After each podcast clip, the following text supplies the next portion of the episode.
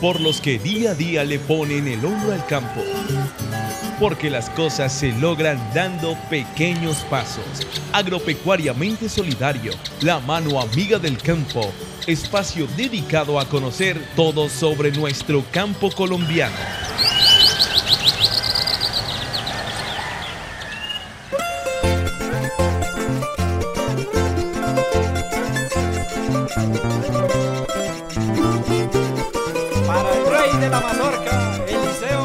Hola, excelente día para todos. Bienvenidos a un nuevo programa Agropecuariamente Solidario, el programa donde se habla todo lo relacionado a nuestro campo colombiano.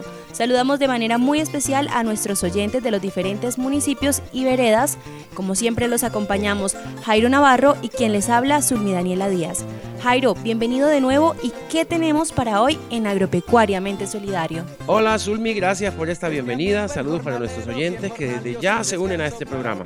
Y por supuesto, gracias a la Red Cooperativa de Emisoras Comunitarias de Santander, Resander y al Instituto Comulesa IAC y su unidad de medios audiovisuales. Zulmi, ¿sabía usted que los suelos sufren el vertido constante de todo tipo de residuos, dado a que son capaces de retener y acumular los agentes contaminantes durante años? Claro que sí, Jairo. Entre los contaminantes más conocidos están los metales pesados, los hidrocarburos, los aceites minerales y los pesticidas. Sin embargo, hay soluciones que pueden ayudar a reparar nuestros suelos.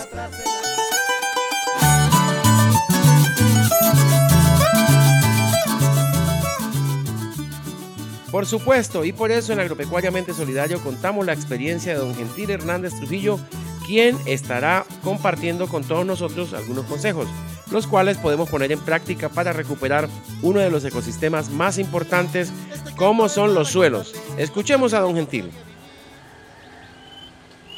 Vamos a, mencionar una de las nuevas tecnologías eh, que existen para para volver a tener suelos vivos. Y una de las tecnologías que hacen parte del paquete de tecnologías de la agricultura orgánica como es la, ya les había dicho inicialmente, la biotecnología tropical, que es cultivar entre las malezas y, la energía solar. La otra tecnología es la de mejorar suelos a través de la aplicación de, los, compostajes. Y, una tercera um, forma es la de, la de producir con alelopatía. Alelopatía que es la ciencia que estudia las plantas que se rechazan y las plantas que tienen alguna afinidad o familiaridad eh, que cumplen la función de control de plagas y de enfermedades. Esa es la alelopatía. Entonces vamos a hablar para que a ustedes no les quede tan complicado.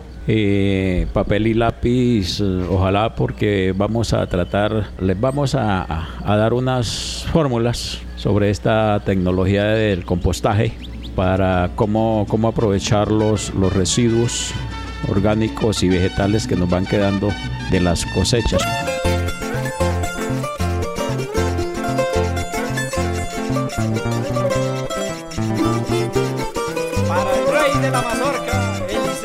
Pero si vamos a hablar de los residuos orgánicos, es indispensable que nuestros oyentes estén muy atentos y sepan en qué consiste el compostaje. Hablemos del compostaje. el compostaje es, un, es el procesamiento de transformación de elementos que se encuentran en algunos materiales que utilizamos como abonos orgánicos, por ejemplo el estiércol, ¿cierto? Es un procedimiento de transformación de estos elementos. Es también un proceso de integración de elementos benéficos para el suelo. Todo va a ser benéfico para el suelo. Entonces hay unos factores que inciden en el proceso de transformación de estos elementos que llamamos compostaje. Eh, hay unos factores que inciden como por ejemplo la la temperatura. Eh, cuando estamos haciendo estos abonos hay que hacer una práctica de volteo, de volteo de estos materiales porque la temperatura hay que controlarla. Otro factor es el oxígeno. Tiene que haber aireación, tiene que haber oxígeno en, los materiales. Sombra. Estos abonos los fabricamos y tenemos que dejarlos en la sombra, ojalá bajo techo para que no les dé ni el sol ni les caiga agua. Otro factor es la, ah, bueno, la aireación ya la habíamos visto, la humedad hay que controlar humedad. El pH, ¿cierto? La, se está refiriendo a la, a, la reacción del suelo, de la acidez del suelo. Esto es lo que llama el potencial de hidrógeno, el pH y, la superficie de contacto. ¿En qué superficie es que yo voy a hacer el abono? ¿Cierto? ¿Dónde lo voy a dejar? es lo que llamamos superficie de contacto. Esos son los factores que inciden en el proceso de fabricación del compostaje. La actividad agropecuaria sigue en evolución. ¿Cómo está el campo hoy? Entérate en Agropecuariamente Solidario.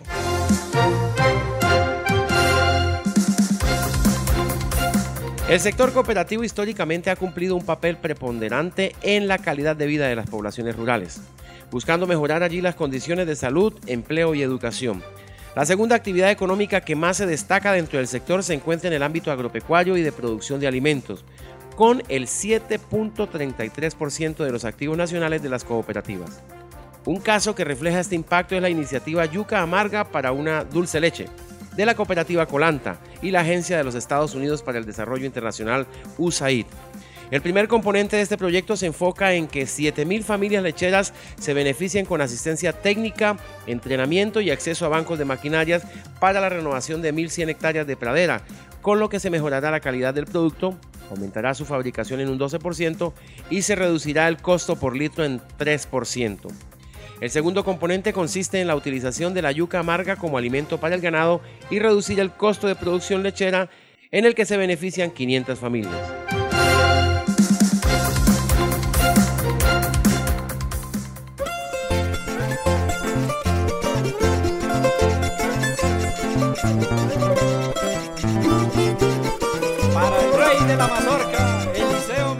El sector cooperativo sigue demostrando que está comprometido con el campo colombiano.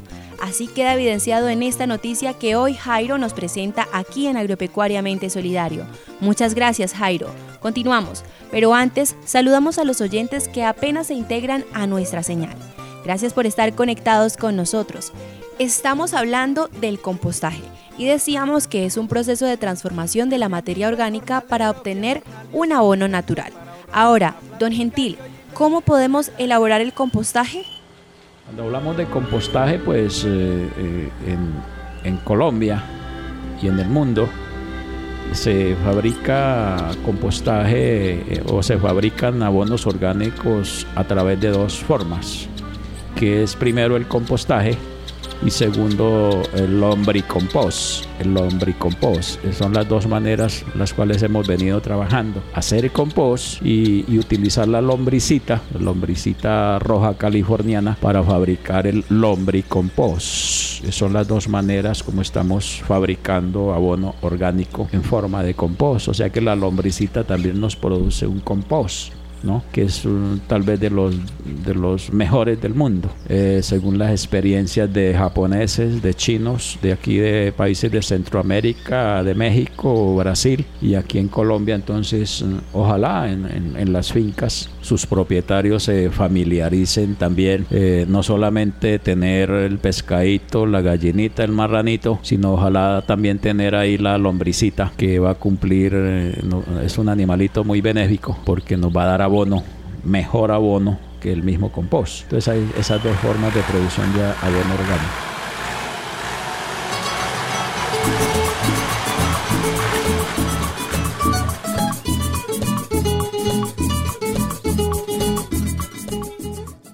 Desde la vereda Morro del municipio del Socorro queremos evidenciar una historia de emprendimiento denominada Polinizando Saberes. Por eso dialogamos con Jenny Zulay, directora de este emprendimiento. Jenny Zulay Ruiz Hernández, coordinadora del proyecto Polinizando Saberes.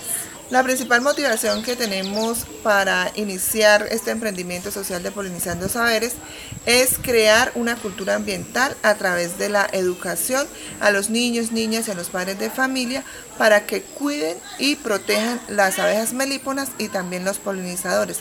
Y de esta manera se genere un cambio en los comportamientos que favorezcan las diferentes actividades agropecuarias que desarrollan los papás y generen un desarrollo en su calidad de vida. ¿Qué hemos hecho con el emprendimiento Polinizando Saberes?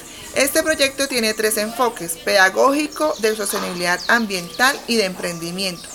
Buscamos a través de la capacitación enseñarle a los niños a cuidar y preservar las abejas melíponas y los polinizadores con canciones, con dinámicas, con lúdicas y con diferentes capacitaciones como por ejemplo el control biológico en los cultivos, el no uso de fungicidas, el cuidado del agua, la siembra de árboles y de las plantas que favorecen la reproducción de las abejas.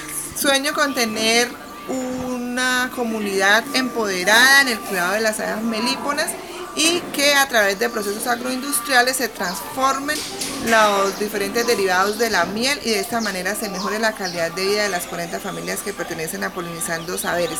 También sueño con nuestro parque temático apícola para seguir enseñando el cuidado de las abejas. En Agropecuariamente Solidario compartimos con ustedes tips y consejos para aprovechar en nuestro día a día y hoy el turno es para el uso de la ceniza de madera. Preste mucha atención y tome lápiz y papel. Usos para la ceniza de madera. Frotar un puñado de ceniza sobre el pelaje de las mascotas ayudará a neutralizar su olor persistente. Oculta manchas en la pavimentación al rociar las cenizas directamente sobre el terreno. Antes de que el compuesto orgánico se aplique al suelo, mejore sus nutrientes esparciendo un poco de ceniza. Agregando demasiado, sin embargo, se puede arruinar la mezcla robándole nitrógeno al abono. Al extender uniformemente alrededor de las camas del jardín, las cenizas repelen las babosas y los caracoles. Una cucharada por cada mil galones añade suficiente potasio para fortalecer otras plantas acuáticas que compiten con las algas, ralentizando su crecimiento. Para los amantes de las plantas de calcio, colocar un cuarto de taza de ceniza de madera justo en el hoyo al momento de plantar acelera el crecimiento de los tomates. Me paso el día cultivando mis semillas y vuelvo a casa cuando ya se oculta el sol. Mañanitas, mañanitas campesinas, siempre me inspiras al iniciar mi labor.